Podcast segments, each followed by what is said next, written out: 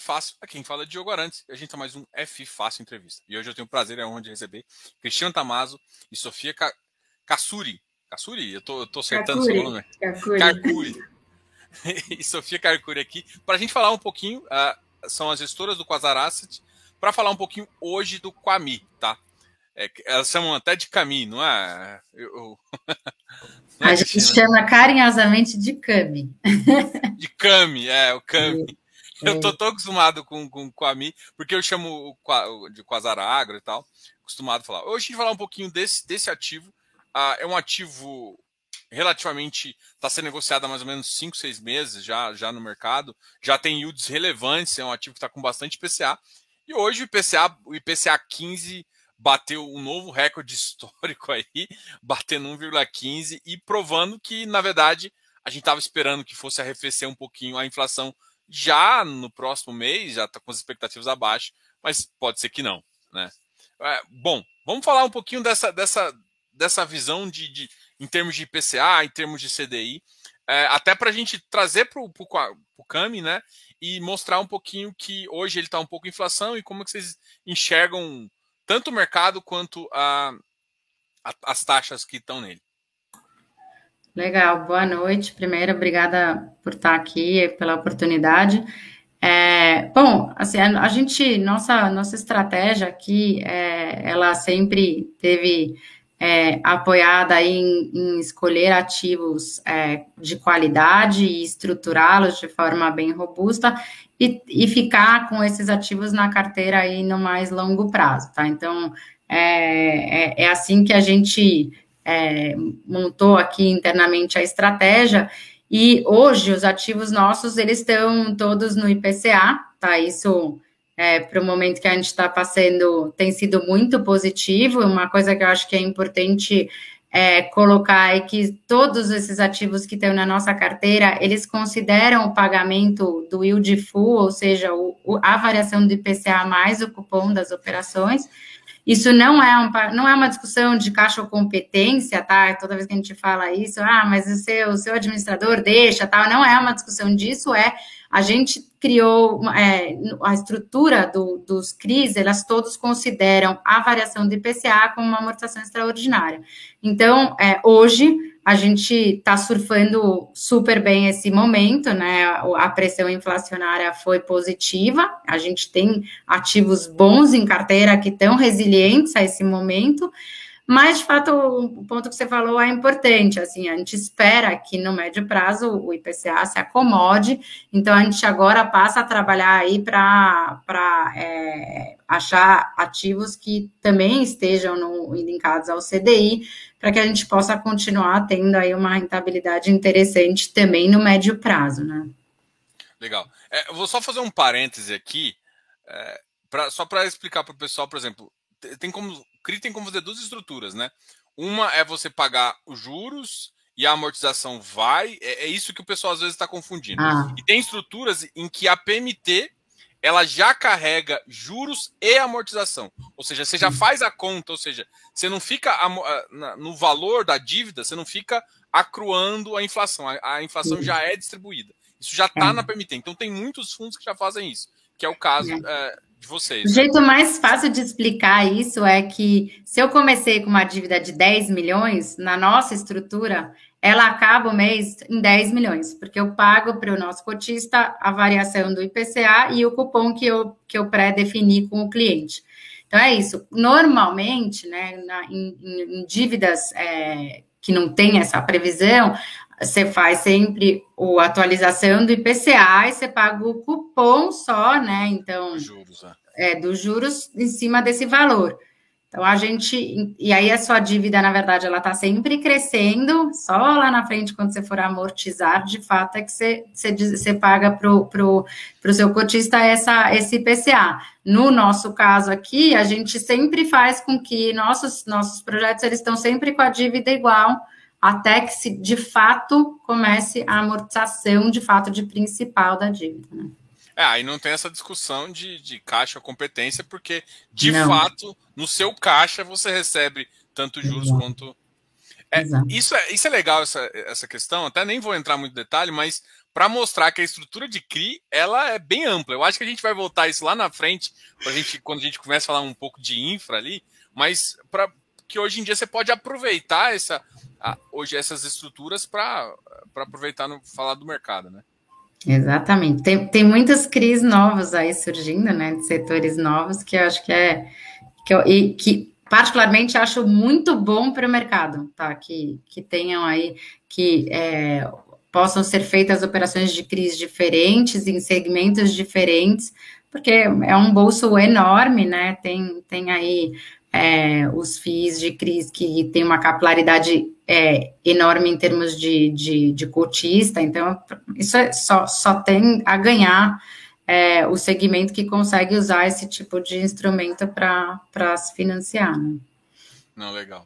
Eu, eu, a gente sempre começa. A, hoje eu quis começar falando um pouco do IPCA, até porque a notícia do IPCA hoje traz um fundo e um fundo que tem bastante IPCA, como o CAMI aqui, o CAMI eu tô, tô, acostumado a falar em Kwame, que eu não vou errar. Mas eu, eu, queria que vocês. Agora vamos voltar ao começo, né? Eu queria que vocês falassem um pouco de você, um pouquinho da Quasar, um pouquinho das estratégias. É, não é a primeira vez que a gente conversa, a gente já conversou ali no, no, no roadshow do próprio Cami, assim. É, do próprio Cami, eu não vou acertar hoje.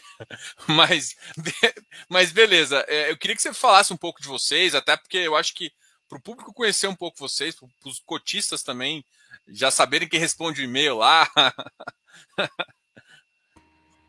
Legal, Diogo.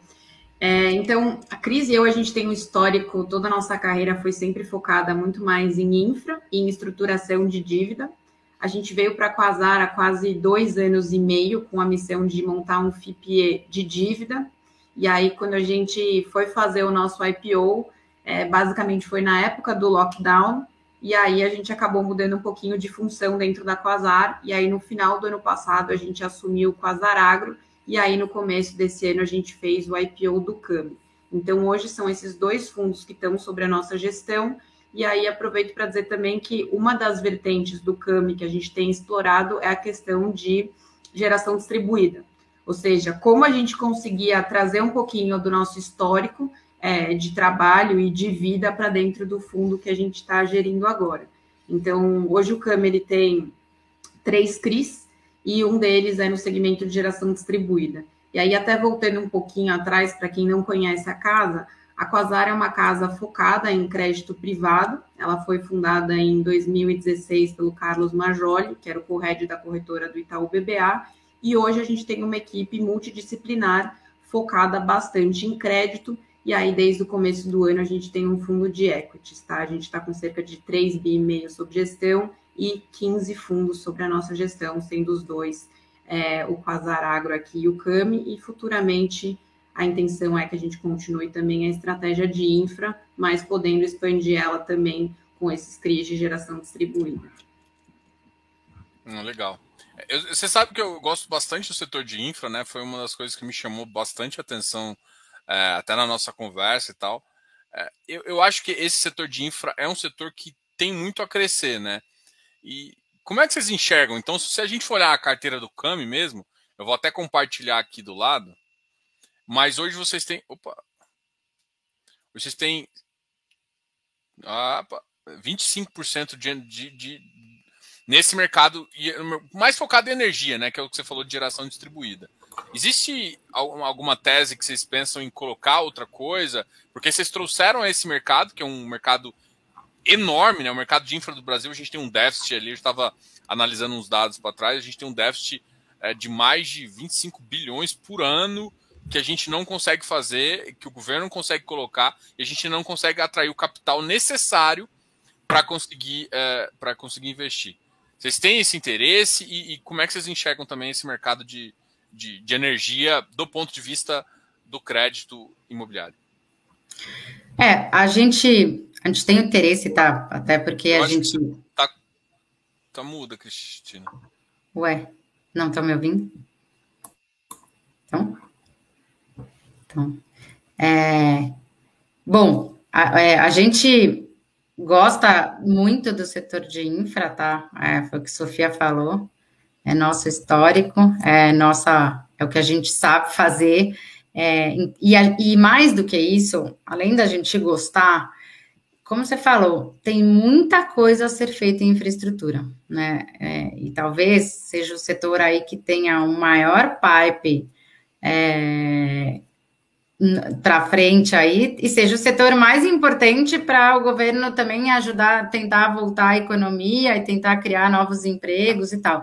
Então, é, além da gente gostar, a gente entende que é um setor importantíssimo que tenha que é, e que tenha que é preciso ter bolso para ele, né? Então, quando a gente viu essa essa é, avenida que se abriu aí para fazer geração distribuída é, em CRI, um pouco uniu aqui o nosso útil ao agradável, né? A gente tinha um fundo é, imobiliário que a gente gosta da tese e tudo mais, e que a gente pôde trazer esse esse é, esse segmento, assim. E de novo, é, se a gente for pensar que é, a gente está aqui, atingiu aí no, no, em agosto, setembro, 1,4 milhões de cotistas, né, de investidores nesse segmento. É, é uma maneira da gente trazer a pessoa física também, e aí trazer com o benefício do, do da isenção de R no rendimento e tudo mais, para fomentar um setor que é talvez um dos mais importantes agora é, para o Brasil, né? Então, é, é um pouco nessa linha que a gente é, que a gente está explorando. É, a gente vem aí discutindo estratégias para tentar ver se é possível fazer outras outras estruturas também no CRI que tragam um pouco mais de segmentos dentro da infraestrutura, mas não é tão óbvio assim, né? O, o CRI é um, é, um, é um instrumento muito voltado para o mercado imobiliário, é, então, mas, mas é, uma, é algo que a gente sempre discute internamente, que a gente sempre traz atrás e que esse de é, é esse, essa avenida da geração distribuída para nós assim a gente acha que foi o momento certo do setor é o momento certo para para o, o instrumento né para a crise e tal que é um, é um instrumento que está cada vez mais sendo usado é, então a gente costuma dizer que uniu os astros aqui para o setor de geração distribuída nesse, nesse sentido de ter, ter essa nova, esse novo é, modalidade de financiamento. Né? Legal. Um outro setor que até a gente está, eu estou mostrando aqui a pizza para o pessoal de, de, de, alocação por setor. O outro setor que vocês são fortes também, justamente eu acho que é, fica junto com a parte do, do, do Quasar Agro também, porque vocês já estão olhando o setor, então se vocês têm uma, uma, uma visão que você pô, aqui não funciona, às vezes um equity, né, não faz comprar um silo, alguma coisa assim, faz sentido tomar crédito. E, e também é um setor que, tanto quanto o, o, Já é um setor que o Brasil ele é crescente, mas ainda ele não ele tem um déficit ainda de, de, de dinheiro ainda. Apesar de ter muitos incentivos, ainda também é um setor um acho que no Brasil a gente, a gente tem sempre essa, essa vantagem de, de, de, ter setores que a gente precisa atender aí uh, com bolsos grandes. É, acho que é isso. Como você falou, o agro é um setor que é super relevante para o Brasil, ele representa aí quase 30% do nosso PIB, e é um setor que, apesar de ter crescido muito, não teve armazenagem crescendo na mesma altura. Então, hoje a gente tem um déficit de armazenagem muito grande, cerca de 80 milhões de toneladas, a gente está bem abaixo do que é, a ONU ela recomenda como a margem segura de armazenagem, que é você poder armazenar cerca de 120% do que você produz, justamente para você ter uma margem de manobra, então você poder vender os seus produtos com melhor preço, na melhor hora, você conseguir de fato aproveitar, eventualmente comprar o volume maior de produtos. Então, assim, é um setor que continua sendo super importante e no caso dessa operação que a gente tem dentro do CAMI, é uma operação com uma cooperativa super tradicional que atua na região sul do Brasil. Então, ela já funciona aí há mais de 40 anos. É uma empresa que está justamente no que a gente gosta de operações para o CAMI. Então, são operações que são um transition capital. Então, é uma empresa que ainda não tinha acessado o mercado de capitais. Essa foi a primeira operação que eles fizeram e agora eles já estão com uma outra operação em mercado. Então, justamente é isso, a gente pegar a empresa quando ela está fazendo esse move do mais yield para ir se transformando numa empresa mais profissionalizada, que vai fazendo mais emissões a mercado e começa a sair. Então, a ideia do CAMI como um todo, hoje a gente tem três operações que são super descorrelacionadas. Então, a gente tem Balneário Camboriú, que é a Embraed, imobiliário de luxo. A gente tem a RZK, que é, é, geração distribuída em vários estados do Brasil, com contratos de longo prazo, com riscos excelentes, que são a TIM, a Raia Drogazil. E a gente tem Copagril, que tem também é, imóveis em garantia, então tem ativos em garantia e as operações elas acabam sendo robustas. Então a nossa ideia é que o fundo ele continue buscando setores diversos e aí tendo essa relação ajustada em termos de risco e retorno. Legal. Tem uma pergunta aqui que casa com uma das coisas que eu estou curioso em saber. Por exemplo, vocês estão um fundo de crédito. E alguns fundos de crédito, hoje em dia, quando eles começam a crescer normalmente, eles começam a pensar numa estratégia é, de outro de fundos imobiliários. E aí o Valdomiro está perguntando aqui se, se, assim, a minha pergunta é: vocês pensam em fazer isso? E aí a, a, o Valdomiro está perguntando se vocês querem investir em outros fundos da casa, né? Por exemplo, deixar é, pegar do Quami, pegar uma estratégia com a Zaragro ou alguma coisa nesse sentido. Olha, hoje é, a casa ela tem estratégias diferentes, tá? Então, assim, é, a gente tem é, uma equipe de gestão fazendo os direct lendings, que são fundos de mais curto prazo, mais capital de giro, que tem algumas travas maiores em termos de concentração e tudo mais. A gente tem é, outros fundos mais líquidos, que também são estratégias completamente diferentes. Então, assim, hoje a gente tem muito pouco cross-selling entre, entre as estratégias da casa, tá? Então, não, não, é, não, não é algo que a gente é, que a gente tenha uma prática nem que a gente faça grandes análises em cima disso. E os nossos fundos aqui, né, o, o, o QAGR e o CAMI, é, eles também têm algumas operações que são operações de CRI, né, que mais ligadas no, pra, no, no armazenamento do agronegócio, que tem uma sobreposição entre os dois entre os dois fundos e que podem ser alocados nos dois fundos. É, essa operação de Copagril é um exemplo. Ela poderia ser, ela poderia estar no QAGR. Agora, o momento em que a gente é, que a gente fez essa operação, que a gente mandatou essa operação com a companhia, era um momento que o CAMI estava nascendo, fazia muito mais sentido para a gente tá, colocar no CAMI, o, o que a GR ele já estava alocado no momento, assim, não houve uma discussão, ah, mas eu vou privilegiar esse aqui ou aquele, não, não, não tinha como colocar no QAGR, não existia aquele bolso naquele momento, e aí a nossa decisão de colocar é, aqui no CAMI. Então, assim, a gente não pretende fazer qualquer concorrência entre uma estratégia e outra, elas são bem distintas entre elas, é, e é assim que a gente trabalha, tá? Não, não, não, não, não temos a ideia de ficar investindo um no outro, não é, não é nossa estratégia. E aí, só perguntando, claro, a gente claro. sempre vai fazer novas emissões com pipeline muito bem definido.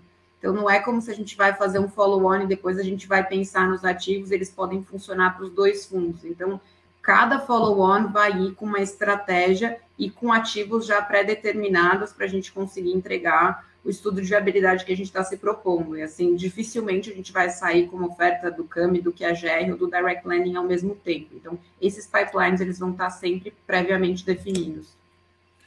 Só, só me responde uma dúvida aqui. Eu tô, tô, se eu não me engano, o Quasaragro pode ficar até 30% com CRI, ou ter uma ou é um percentual. Ele pode ficar com percentual em, em crise do setor lá também. É, qual, que é, qual que é o percentual? E é, aí você acabou já respondendo a, a, segunda pergunta, que é pô, a visão crítica. É, é que basicamente quando vocês vêm com pipe, é, naquele momento vocês, vocês direcionam para o próprio ativo, né?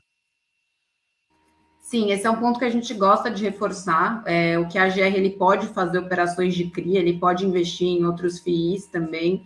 Então, assim, não é algo que a gente descarta, é inclusive algo que a gente gosta de equilibrar um pouco de equity e dívida dentro dos fundos. E hoje não tem exatamente uma limitação que diz respeito a isso. Ah, tá. Então vocês podem pegar o Quasar Agro e colocar um pouquinho mais no momento onde vocês acham que podem fazer uma gestão ativa até do crédito equity dentro do perfil sem ter uma limitação de 30%, 40%. Sim. Legal. É, uma das coisas que o pessoal também tem bastante curiosidade, assim, é em relação a. Você, até comentou um pouco, sempre, ah, vou, só vou fazer emissão quando tiver pipeline. É emissão abaixo de VP, né? É, existem duas vertentes, né? Uma vertente em relação a, a, a, fundos de equity, que às vezes fala assim, ó, tem um momento ali que talvez se faça necessário, e, e é uma, muita gente também, para fundos de papel, fala, nossa, fazer AVP abaixo do VP é realmente prejudicial, assim. É, como é que vocês enxergam fazer crescer o fundo é, é, em termos disso? Abaixo, acima do VP, no preço que está? Como é que vocês pensam um pouco nisso? É, esse é sempre um ponto polêmico aí. A gente sabe que é, alguns casos que vieram ao mercado abaixo de valor patrimonial, o mercado bateu muito e, e assim, a gente a gente não eu, não, eu não gosto de ser crítica e dizer que não, não é um absurdo fazer isso. Eu acho que depende muito do momento, tá? E depende muito do histórico do fundo. Aqui no CAMI, a gente teve é, investidores importantes que acreditaram lá no IPO e a gente não acha que faz sentido fazer emissão abaixo de valor patrimonial, tá? Porque, de novo, é, o fundo ele nasceu pequeno, ele nasceu mais concentrado, né? Então é uma é, um, é, um, é importante para nós que a gente cresça e que a gente continue com os cotistas que nos, nos prestigiaram no IPO e acreditaram na tese, né? De novo, não é não é, é não é trivial você acreditar num IPO de um fundo, né? Considerando o nosso mercado que tem um monte de, de, de, de opções, né? E de opções que tem, tem cara que já está nisso há um monte de tempo, né? E, e nós não, a gente estava começando, a gente queria, a gente é, tinha aí o, o, o, importância de mostrar o nosso conhecimento, o nosso trabalho, e esses, essas pessoas que nos apoiaram lá atrás é, foram, para a gente, são, são, são cotistas importantes e que a gente não acha que faça, faça sentido fazer é, uma, uma, um, uma, o crescimento do fundo sendo abaixo de valor patrimonial. Inclusive, a gente está passando por um momento que o valor patrimonial das cotas do, do, do fundo caiu, né? Não é, não é um privilégio nosso, esse é um momento que tá, a maioria dos fundos estão sofrendo com isso. E, e assim, a gente está tá sempre analisando o momento melhor e quando que, quando que faz sentido a gente é, poder voltar ao mercado ou não, mostrando o patamar da cota atual, tá? Mas assim, não é sendo bem direta e pragmática, não é a nossa estratégia assim, fazer, fazer qualquer operação abaixo de valor patrimonial. Legal. Eu queria entrar um pouquinho nas operações, né? A gente falou um pouco é, superficial, falar um pouquinho da, da, da do CRI Copa Grill, como é que vocês enxergam a empresa. É, a gente até já falou um pouco do segmento, né? O segmento realmente é um segmento é, que, que tem ficado em destaque, e principalmente agora com o, o Fiagro, né? Assim, o Fiagro traz uma traz um nível de competição. Isso vocês acham que, que chega, vai atrapalhar? Atrapalhar é uma palavra complicada, mas é, baixar as taxas em relação a isso, porque você vai ter mais competição. O cara não vai ter opção só de fazer um CRI, ele pode fazer um CRA para dentro de um fundo. Não, uma empresa menor, antes que não tinha essa possibilidade de fazer CRA, ela já começa a, a, a poder fazer isso também e a usar isso dentro do pipeline de crédito dele. E normalmente, quando você tem uma opção um pouco melhor de crédito, você tem umas taxas mais que acompanham os spreads mais de mercado, assim. Como é, como é que vocês enxergam essa visão e, e também fala e a gente já entra um pouquinho nessa operação do do, do CRI aqui. É, com certeza você tendo mais bolsos, a competição ela acaba ficando mais acirrada mas a necessidade de funding e a perspectiva de crescimento ela é tão grande que realmente vai ter espaço para todo mundo. E quando você olha o setor, assim, ele é muito pulverizado, tem muitas companhias, então parece que ainda demora para a gente começar a entrar numa briga de preço que seja algo que possa diminuir os spreads do fundo ou vir a prejudicar. E aí, em paralelo, a gente também tem empresas que estão se desenvolvendo, então, elas estão ficando mais profissionalizadas justamente para poder entrar no mercado de capitais. E aí, como você falou, né, as, as opções elas são infinitas. Elas podem fazer CRA, CRI, podem vender ativo. Então, tem muita coisa para ser feita e ainda não tem tantos fundos que é, atuem dentro dessa modalidade. Legal. É, vamos conversar também um pouquinho sobre a, a operação a, da, da Embraed. Eu acho que faz, faz um pouco de sentido também a gente conversar. Antes, eu acho que o pessoal está tá perguntando aqui, eu acho que faz sentido assim. É, hoje em dia, é, é, hoje você está com, com fundo ali PCA mais 7, alguma 7 alta ali, 7, 8, alguma coisa nessa faixa. É, aqui estão perguntando assim, o Alexandre Gonçalves, é um fundo high yield? É, é um fundo, a gente classifica aqui às vezes como um middle, né? Ele tem uma, uma, uma taxa um pouco maior e tal. E, e qual que é o objetivo, né? Assim, de, em termos de, pô, eu quero ficar mais ou menos com, com, com spread tanto da, da em relação a, a B. Como é que vocês enxergam a visão do fundo, né?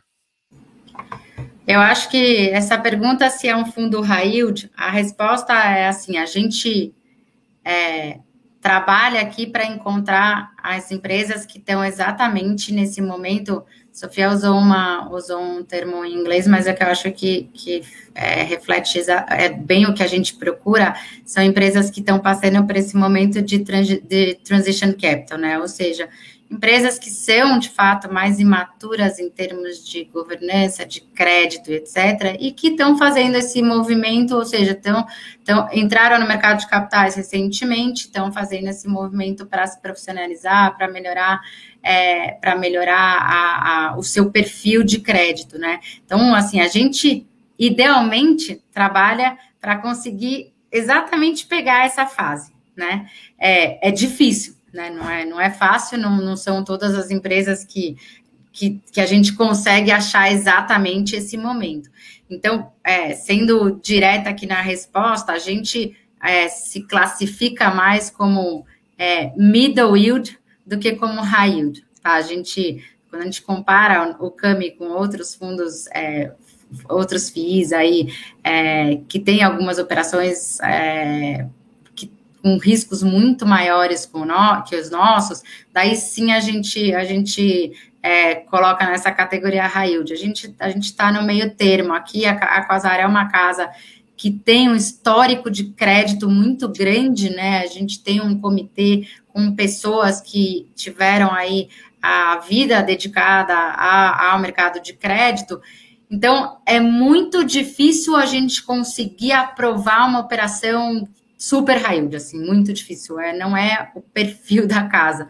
Então, por isso eu chamo aqui nossa, nosso, nossa estratégia aqui de mais é, middle yield, né? E aí, com uma estratégia também mais longo prazo. O que significa isso? A gente gosta de originar os ativos que a gente coloca na nossa carteira, gosta de estruturá-los, e aí estruturar é de fato pensar no melhor pacote de garantias para aquela, aquela operação, como é que, né, é, sempre trabalhando junto com o cliente para entender como é que é o perfil dele, o que, que ele tem de garantia, o que, que faz sentido colocar é, para mitigar os riscos mapeados e tal, e ficar é, nesse risco mais longo prazo. Tá? Então, essa é um pouco da nossa estratégia e é como a gente procura os nossos ativos. Legal. É, vamos seguir nessa linha de falar um pouquinho da, da, da, das operações. A gente falou um pouquinho da, operação Copagril, falar um pouquinho dessa operação aqui da Embraed, até para o pessoal entender é, o que, que, vocês, quando vocês olham o mercado imobiliário, o que, que vocês gostam de olhar no, no empreendimento que fala assim, cara, isso aqui para mim faz sentido, isso aqui não faz sentido. Como vocês olham a operação, né? Como vocês pensam a originação dela? Um pouco, eu acho que Embraed é um exemplo bom de como que a gente olha, né? A gente é, procura não estar é, no mais óbvio do mercado imobiliário, ou seja, onde tem mais competição, então mercados mais né, focados, Rio, São Paulo, são mercados mais complicados é, e mais e competição que eu digo é de fato tem muito tem muitas casas olhando os mesmos ativos não tem mais tantos ativos né como já já, já teve nesse eixo mais óbvio do Rio São Paulo e tal. Então a gente gosta de olhar assim operações mais padrão mercado imobiliário de coisas um pouco mais fora é, desse eixo óbvio. Assim. Embraed é um caso para a gente bem, bem emblemático. Assim, é uma empresa é, bem colocada no mercado onde ela está, né? Ela praticamente divide ali o, o, o, mercado com mais uma outra incorporadora. É uma empresa é, que neste momento, né, que a gente lembra que o Cami nasceu em, em abril do ano passado, a gente já estava num momento difícil, né, do mundo e, e, e o Brasil também, é, numa, entrando aí numa situação bem complicada com a pandemia e tudo mais, e a gente estava atrás de ativos que a gente entendia que fossem um pouco mais resilientes nesse momento. O, é, o cliente Embraed, ele tende a ser um cliente mais resiliente, é mais high-end, né? É, é, então, então, nesse momento de mais volatilidade, um dos riscos que a gente tinha aí é, mapeado era exatamente é, ter inadimplemento por conta da situação atual e que no caso da Embraed o risco é muito menor, né? A gente está falando aqui de pessoas é, bastante alta renda. Então, é, é, um pouco disso que a gente procura, tá um pouco fora do, do eixo mais comum do mercado e sempre entendendo, é, tentando pegar as empresas com um foco específico nesse lugar, que ela conheça muito bem o lugar que ela está explorando, sabe? É, para não que a gente não goste das empresas que estão aí no Brasil e tudo mais, mas assim, é, mais em, é, pegando sempre é, o que essas empresas têm mais de expertise em cada região para ter a certeza de que a gente está escolhendo um ativo que faça sentido e que seja de conhecimento da companhia, entendeu? Então, é um pouco, é isso que a gente olha e sempre tentando construir junto o pacote de garantias para fazer sentido para a companhia, né? Legal. Vocês gostam de operação, por exemplo, de estoque é, com, com com garantia no estoque mesmo? É, vocês pensam. É, você comentou um pouquinho de loteamento e tal. Você falou desse. E esse segmento de alto, de alto luxo ali é um segmento. Eu acho que vocês até colocam isso no relatório. É um segmento de resiliência até em crises, né? Isso vale para shopping, para outros, outros, ou seja, shoppings também é, posicionados em alto luxo, normalmente, em termos de receita, falta um pouco. Como é que vocês enxergam isso, sabe? Tipo, qual outro tipo de operação no mercado é, aqui de, de, de, que vocês pô, esse aqui eu já eu sei que vocês às vezes não pode abrir pipe nem nada e tal, mas como é que vocês hoje enxergam assim esse mercado? Olha, é, mercado de estoque, o mercado uh, desses ativos assim. É, a gente, se você me fizesse essa pergunta há uns cinco meses atrás, eu ia falar, por exemplo, que shopping era algo que a gente não ia olhar tão cedo, né? A gente estava no olho do furacão para esse tipo de business, com ainda a dificuldade de saber qual seria o fim dessa tormenta toda que a gente viveu. Então, a gente estava muito seletivo em termos de fato no mercado imobiliário de, de olhar para operações de shopping. Agora a gente começou a entender que assim, né, existe uma luz no fim do túnel, acho que a pandemia está relativamente controlada aqui no Brasil é, e, e, que o setor tende a voltar. Agora, ele tende, a, ele, ele tende a voltar, só que a gente agora entra em uma outra turbulência, né? Que é todo o cenário macro que se deteriorou demais, assim. Então, respondendo aqui, não é algo que a gente esteja olhando com, com olhos muito muito atentos ainda, tá? A gente quer tá esperando entender o que, que vai ser o cenário é, macro agora, né? Depois da pandemia, esse nível de desemprego enorme que a gente está. É, e aí também a, a, dificuldade de entender né, os, os principais indicadores macroeconômicos para a gente ter um pouco mais de previsibilidade, então a gente está esperando. Então, o que a gente está, assim, a gente olha uma ou outra é, é incorporadora, principalmente, que tenham projetos com algum diferencial que ajude a, a curva de venda a ser mais rápida, que tenham públicos específicos, sabe? Então, é isso que a gente está olhando agora e tentando garimpar é, no mercado. Mas sempre com uma visão de corporativo, ou seja, é, em contrapartida, mesmo tendo lastro nos recebíveis, nas vendas, mas é, algum com, com, com realmente garantia no estoque, às vezes uma operação um pouco mais arriscada, com, com cash sweep, alguma coisa assim, já entrando próximo ali de uma permuta, alguma coisa assim, um, com formato um pouco diferente. E, esse tipo de formato interessa, é uma coisa que faz sentido, mesmo com o público, que aí você consegue umas taxas melhores, ou uma visão mais corporativa mesmo? Não. É, eu tenho o lastro aqui bonitinho. Como é que vocês enxergam essa parte de estruturação desse, dessas operações? Por enquanto, a gente tem visto mais operações que de fato tenham um risco corporativo, mas é sempre importante que a gente esteja é, em operações de bons ativos. Eu tenho que ter um sponsor que é bom, eu tenho que ter um sponsor que é sério, mas fundamentalmente eu tenho ter, que ter bons projetos. Então, por mais que a operação de Embraer ela seja um risco corporativo, ela está ligada a diversos empreendimentos que a gente olhou. Tem outras operações no pipeline que agora justamente a gente está na fase do quê? De ver esses empreendimentos e entender em que fase eles estão, se eles fazem sentido, como que está a curva de venda, como a Cris falou, qual que é o público, como que ele vai se comportar nos próximos tempos. Então, sempre focar em bons projetos.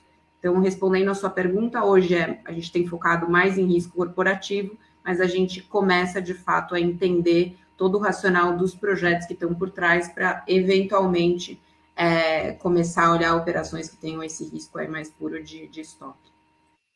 Legal. É, seguindo essa linha aqui, eu acho que até foi um, um, um dos assuntos que a gente iniciou e que também é, chama bastante atenção, que é o RZK Solar, né? Que, a, e ele tem uma, uma, uma diferenciação também de, um, de tipo de remuneração, né? É, aqui tem uma remuneração de IPCA mais 8,5, que é o que está sendo feito, e depois da, do pós-completion, que é o que vocês colocam assim, que é basicamente o pós-operacional ali, é, ele, ele entra com uma taxa de 75 que é justa, ou seja, se ajusta. Eu queria que você falasse um pouquinho desse tipo de operação, né? Você vê em mais casos, assim, que se ajusta o risco da, da, da operação, porque existe um. Quando você está emprestando dinheiro agora, tem um risco um pouquinho maior, porque ainda não teve.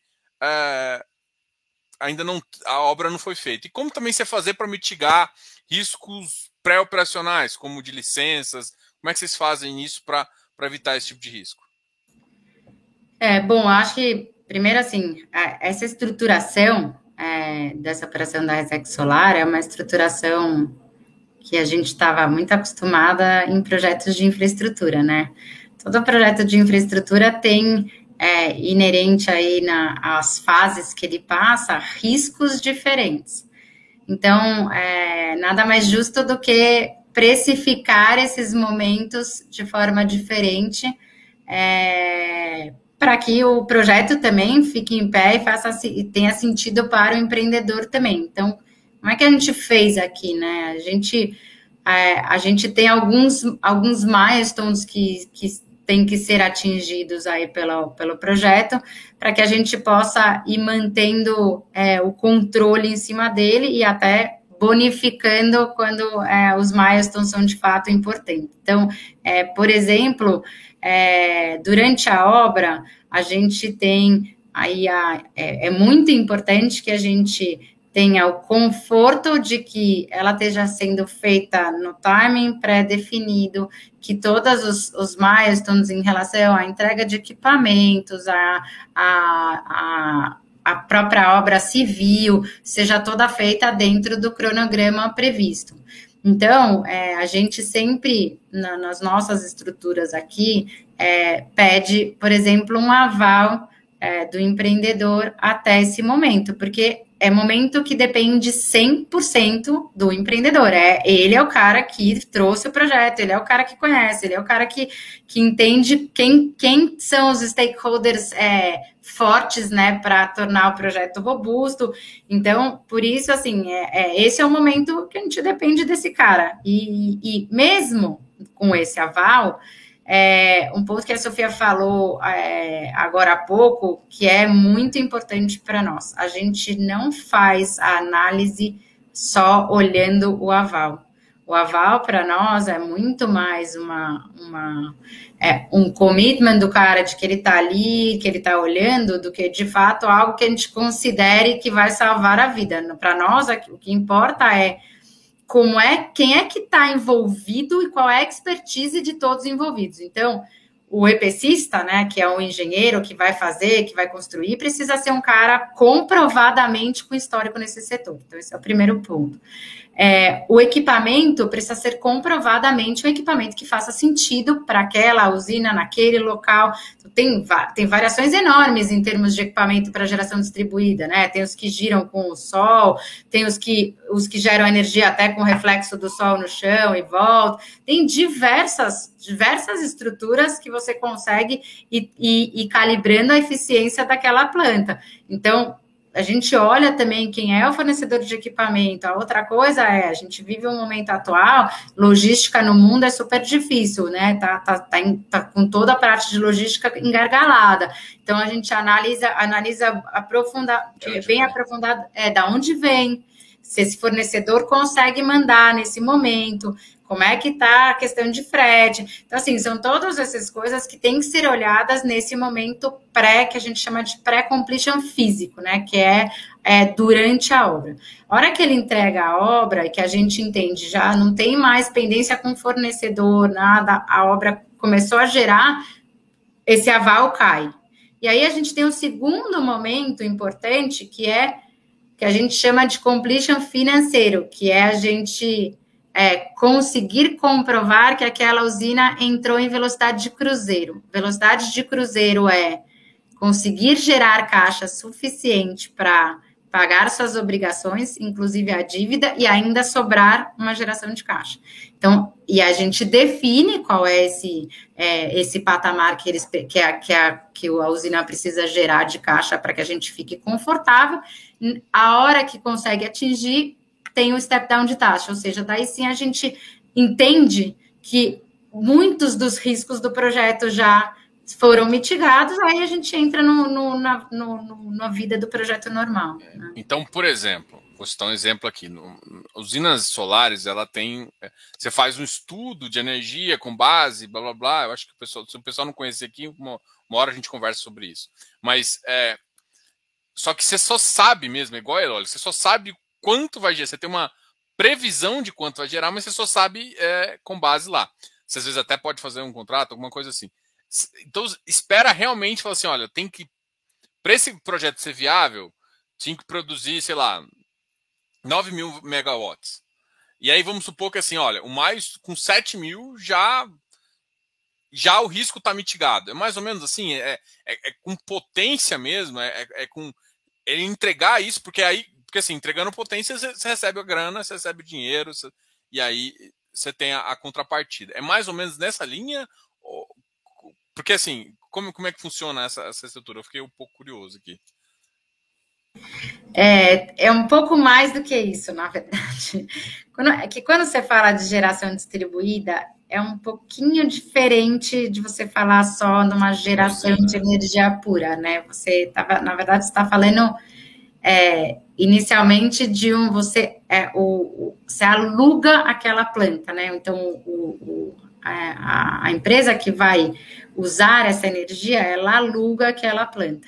Então, assim, é, não, não basta só ela estar tá gerando, ela precisa estar tá, é, gerando o suficiente para entregar aquele a, o contrato que ela previu com aquele cliente, né? E ela precisa, é, além disso, ter uma estrutura também de toda é, opera, que a gente chama de OEM, né, operação e manutenção, toda definida e bem e com um escopo muito bem montado para que é, essa o, a vida dela não, não sofra oscilações. Aí vamos sempre lembrar que energia não é quando você está falando do sol, você não gera energia igual todos, todos os dias, né? Existe, existem oscilações. Então, é, não é assim, ah, ela tem que estar tá gerando, como você falou, 7 mil megawatts sem parar. Não, é, é isso, isso é, são, são estudos que, que, que a gente se baseia, que mostram, tem oscilações ao longo do ano e tal, mas a usina tem que ter pelo menos atingido o que o, o business plan dela é, previa é, para aquela região muda muito, né? De região do Brasil, tem é. com mais sol, com menos sol e tal. Então, um pouquinho mais do que só gerar. É, não, é porque o, o meu interesse da pergunta era saber o seguinte, porque assim, eu já vi casos de você ter uma planta e ela gerar 70% a menos, né? E, e, por exemplo, você gerando. Isso é é totalmente possível. E de vez em quando gerar mais também, 110%, só que é tipo a grata surpresa, né? E se, por exemplo, se você gerar 60%, 70% do que. Esquece a potência em si, então, mas a energia gerada no mês, assim, é, é uma entrega menor do que está fazendo por metro quadrado, vamos pensar pelo aluguel. Isso, assim, eu estou falando só, só para entender mais ou menos o maior. Tipo, tem um, um milestone disso, de energia gerada por aquele negócio para saber, por exemplo, ah, se eu dei 70%, acima disso já, eu já fico mais confortável, porque já paga as contas e já, já gera caixa. Ou não, olha, por exemplo, com 40%, 50% deve ser uma coisa quase que empatado, assim. É, tem algum é, pra, é, bom, para te dar esse parâmetro, assim, primeiro entender uma coisa, a geração distribuída, ela prevê a compensação, né? Então, como você falou, putz, posso ter três meses de muito sol e posso ter três meses de muita chuva. Então, esse é um, esse é um ponto legal, porque assim, a geração distribuída, você não, não, não considera a venda de energia, né? Você então, considera a compensação dessa energia na rede. Então, é, a usina gera energia, ela joga na rede, e o cliente que vai usar essa energia, ela compensa o que ele iria usar da distribuidora, compensa com a energia que a usina jogou. Então, é uma compensação. Então, para o cliente final, é, ele não vai ficar sem energia, tá? Porque no limite, se der um problema, acabar o sol no, no, Brasil, a geradora, a, a, distribuidora lá vai ter energia da água, da eólica, por isso, por isso é, matriz energética é, diversificada é importante, que é uma grande discussão atualmente. É. Então, assim, ele não fica sem energia, mas ele vai pagar uma energia mais cara. Então, te, de, tem contratos que têm sim limites, ou seja, se você gerar por um ano é, 30%, 40% abaixo do que o seu business plan, o, o cliente pode querer sair dessa usina. Então, depende muito como os contratos são desenhados. Tem outros que não tem, não tem, não tem penalidade e o cliente não sai, porque é, pensa que assim tudo que você consegue compensar de energia de uma usina dessa, você tem um desconto de 15, 20%.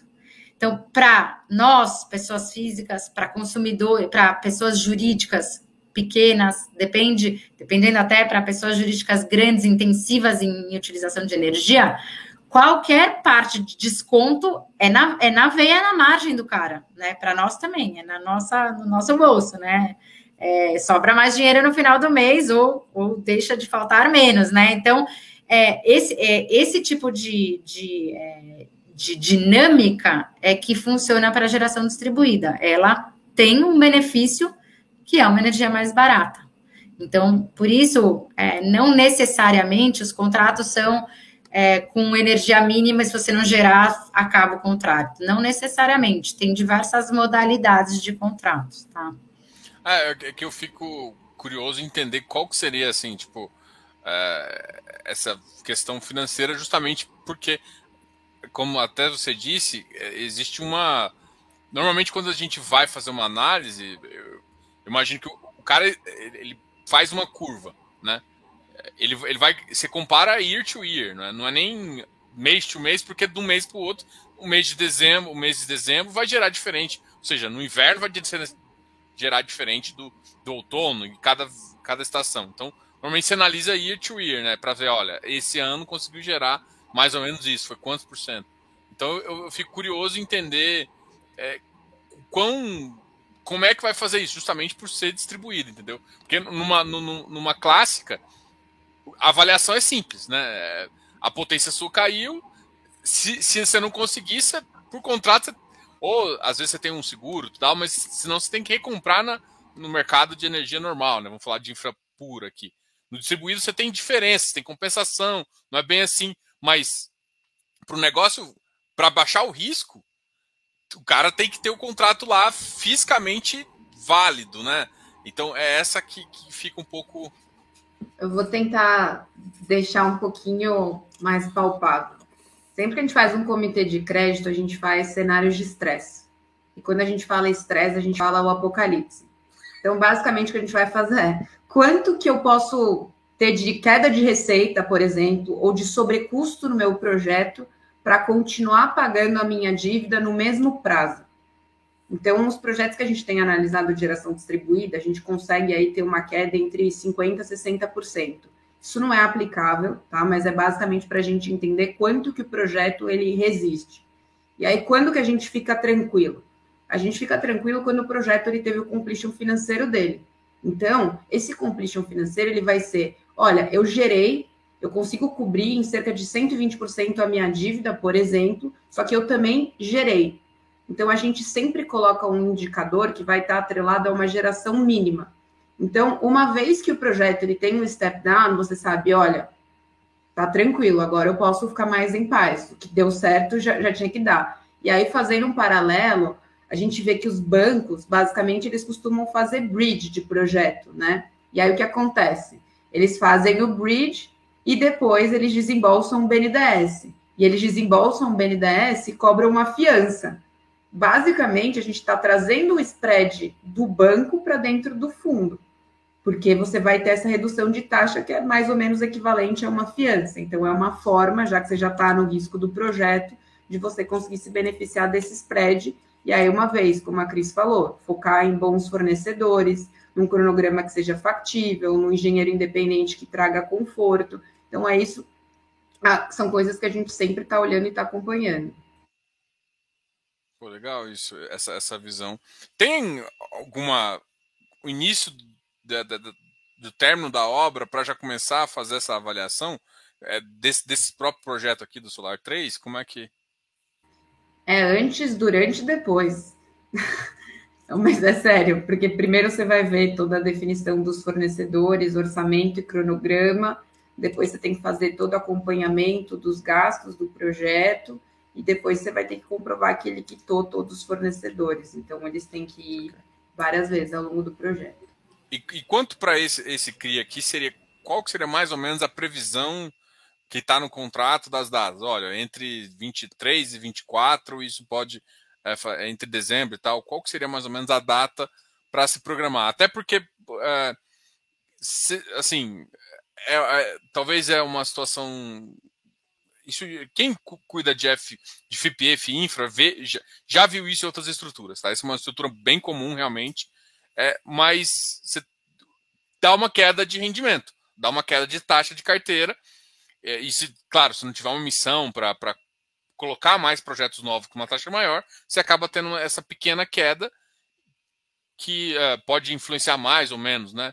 Então, eu queria mais ou menos saber quando seria e também o que vocês pensam em relação a, a essa queda de taxa para atingir target, objetivo do fundo? É, o projeto entrando aí entre no começo do ano que vem, então você tem que ter pelo menos mais um ano de geração, que já te leva aí para março, abril de 2023, e aí você vai ter que ter uma demonstração financeira auditada. Então, mais ou menos segundo, terceiro trimestre de 2023, dependendo é, da auditoria das demonstrações financeiras. Legal. Em, em relação à segunda pergunta, que tipo, como é que vocês enxergam em relação ao fundo ter esse, esse step down aí, de, de taxa em relação a. Você acha que o, assim, é foda perguntar isso porque está muito claro no relatório. Eu sei, gente, eu, eu entendo, mas é porque às vezes a gente cotista, quando, nossa, mas caiu a taxa de um mês. Eu já vi desesperos assim também, entendeu? Então, a questão não é só comunicação, né? É como vocês pensam, às vezes, para mitigar, às vezes uma emissão próxima, que você puxa a taxa um pouco para cima para amenizar. Então, vocês uhum. pensam em alguma coisa em relação a isso? Tem uma estratégia? Eu acho que, é, é, além de poder fazer uma emissão, por exemplo, e crescer, a gente Acho que dentro disso, assim, nosso objetivo agora é crescer, é diversificar, né? O fundo é relativamente pequeno, assim, então é, até lá a gente acredita que a gente já vai ter dado outros passos, né? O fundo já vai ser maior e que esse step down ele, ele não vai ser na proporção que ele é hoje, né? Para a rentabilidade do fundo. Então, é, essa, essa é uma das coisas, assim, a gente é, não está parando por aqui não, e não, não vamos parar por aqui. A outra coisa é isso, a gente, como te falei, a gente está incansavelmente atrás de originar ativos que a gente entenda que tenham yields interessantes é, e que tenham a robustez da estrutura que a gente colocou aqui na, nesse, nesse projeto. E vai ter muito projeto desse para frente, tá? A gente está passando por um momento, o marco regulatório está aí para ser votado. É, ele prevê, né, que no momento do, do, do, momento que ele for votado até um ano, quem fizer projetos é, em geração distribuída continua tendo o benefício, é, o incentivo que existe hoje é, na tarifa por um prazo muito longo. Então, é, a gente tende a ter muitos projetos dessa estrutura saindo é, e que vão ter estágios diferentes, né? Então, é, eu, eu acho que essa é, um pouco, é um pouco essa estratégia que a gente que a gente está tá, tá desenhando. Legal. Duas perguntas aqui, uma até do Eleu aqui sobre até, até um pouco fora em relação a FIPE. E aí eu já emendo uma coisa, né? Hoje em dia a gente também tem um Fiagra se desenvolvendo bastante, hoje vocês, têm um pezinho em estrutura, tem um pezinho imobiliário e tem um pezinho lá. E vocês pensam já em, em alguma coisa no sentido? Vai voltar? A primeira pergunta é a do Eleu aqui. Apesar da, da missão não ter saído, vocês pensam novamente lançar o FIPE? Já, porque ele já estava já tá listado, né? Só está meio que dormente, vamos dizer assim. é, é, bom, assim, eu acho que posso falar pela Sofia nesse, nesse ponto também. É, infraestrutura é, é um pouco da nossa história, a gente gosta, a gente continua muito perto do, do setor e, e muito perto das empresas que participam do setor, então a gente. É, no momento em que a gente achar que existe janela para esse produto, a, a, eu acho que a gente tem um grande diferencial, né, que é a capacidade de originação no setor, que é um setor que a gente conhece, que a gente teve a vida inteira nele. Então, esse é o primeiro ponto. A gente continua gostando é, da ideia, é, agora é uma questão muito também de, de momento, tá? Na hora que a gente estava lá lançando, era um dos primeiros FIPS-IE e talvez o primeiro FIPE de dívida, que era o nosso foco aqui. É, depois disso, surgiram é, vários, vários fundos dessa natureza e que não são fundos que, é, primeiro, não são tão fáceis do investidor entender, né? Não é, não é uma infraestrutura é bem mais complexo. Os projetos são muito maiores, são muito mais longo prazo. Então, assim, é, não, é, não é tão simples. Então, no momento em que a gente está passando agora de muito, muita volatilidade, é um, é um produto mais difícil de emplacar. Então a gente é, tá com ele dormente, uma hora ele volta, e mas assim, a gente vai procurar realmente a melhor janela. A gente não acha ainda que tem a janela para FIPE. É, os que estão aí não estão performando tão bem, né? Raríssimo com algumas exceções, mas não, não são fundos que estão é, que estão navegando tão tranquilamente. Então a gente tem que esperar um pouco a hora certa de pôr de novo no mercado. Legal. É, eu posso fazer uma pergunta aqui? Tem a Giana que acompanha aqui, ela é uma cotista do Quasar Agro. Acho que até para terminar aqui, é, eu falei eu falei que não ia falar, que eu ia preferir falar só do, do Cami, mas eu deixo fazer uma essa é uma pergunta acho que é tranquila, que acho que vocês devem responder bastante, é, que é sobre é, a, a, ficar a maioria na mão do ABR Foods, né? A questão da concentração. Isso não dificulta a negociação de reajustes, né? Eu acho que hoje o de investidor, isso tem acontecido com isso com vários fundos né, de, de tijolo também, que é quando você fica com uma concentração grande, o pessoal fica com medo do cara ter mais força que vocês e reajustar para quanto quiser e querer negociar alguma coisa nesse sentido. Tá. Os contratos eles são todos atípicos, né? Então, se a BRF ela quiser sair do contrato, fazer qualquer mudança, ela vai ter que pagar tudo na cabeça. E aí os contratos eles são reajustados em PCA. Então, comparando com os outros indexadores que a gente tem, é um indexador totalmente razoável. Se você for pegar outros aumentos de preço, de insumo, sim, a gente é o menor dos problemas deles. Então, é, assim, para a gente chegar com um cliente que tem ativos que são fundamentais para eles, que está numa região que é concorrida, que são necessários, essa chance é muito remota, ainda mais quando a gente está falando de dois ótimos clientes que são a BRF e a Bela Agrícola. Então, é um risco, todos os fundos têm riscos, mas é um risco que a gente entende que está muito bem mitigado. Não, legal. É, e sobre. Eu também tinha acabado de emendar naquela pergunta. Vocês pensam em criar algum fiagro? Assim, não sei se já tem o Quasar, mas ele é um, um FII, né? Um fundo imobiliário do setor agro, mais um, um fiagro, porque vocês já estão na dívida, ah, ou não, é muito. Acaba que. Porque assim, qual que é a vantagem do, do, do Fiagro hoje, né, numa natureza simples? Hoje em dia tem estruturas de, de FI com terra, FI com igual de vocês de silo, mas FI não pode tomar CRA, né? De fato, não pode tomar CRA. E... Você já respondeu a sua pergunta, basicamente. Acho que a principal diferença é a questão do CRA, né? É um mercado muito grande que a gente não tem hoje, mas com todo Porque... o histórico é, exatamente. Você já, você já conversa com os caras. Você já olham para ter CRI. Então, provavelmente deve sobrar um crazinho ali para ter. Então, vocês pensam já em. Porque assim. E, e aí, a, diferentemente do FIPE, que tá com uma janela difícil, porque o mercado tá espremendo, eu olho para os IPOs de quase. Nem, eu nem esperava isso, tá?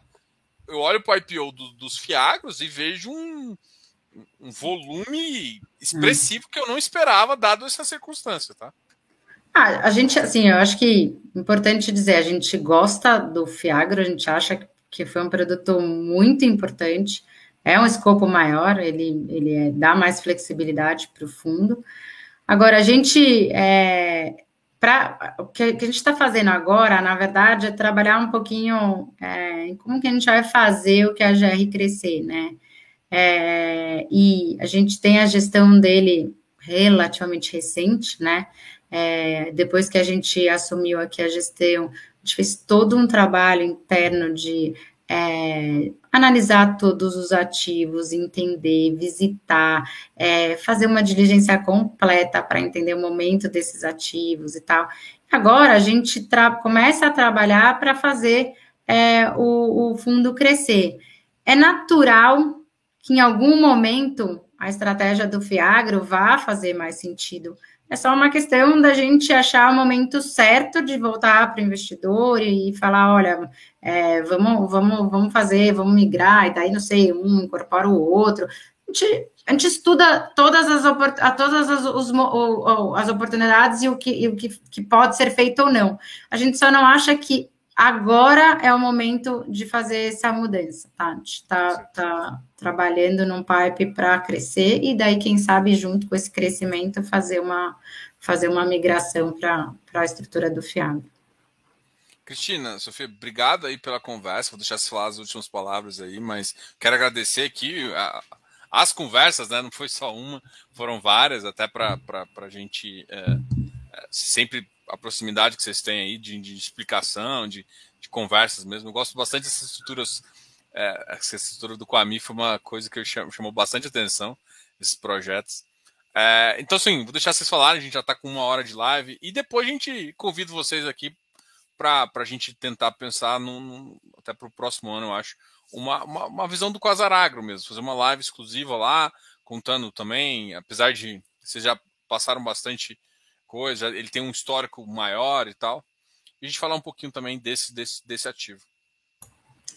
Legal, para nós, estamos à disposição. É, são duas estratégias, estratégias que a gente gosta muito e que a gente acha que a gente está é, explorando aí setores que fazem total sentido para o momento que a gente está vivendo, tá? Então, é, estamos sempre à disposição para a gente é, para a gente conversar e, e, falar um pouquinho de próximos passos das nossas estratégias. Assim, é, o fundo CAMI é pequeno, então quanto mais a gente puder contar um pouco da nossa história, a gente está com seis meses de, de, é, de, operação do CAMI, né? Então é, ter essa oportunidade é muito legal para a gente. E o agro, ele é um fundo mais, mais é, antigo, mas ele, na nossa mão, também ele é recente. Então, a gente fez um trabalho muito legal interno, né, de, de, de, arrumar a casa, de entender os ativos, de saber o momento, de...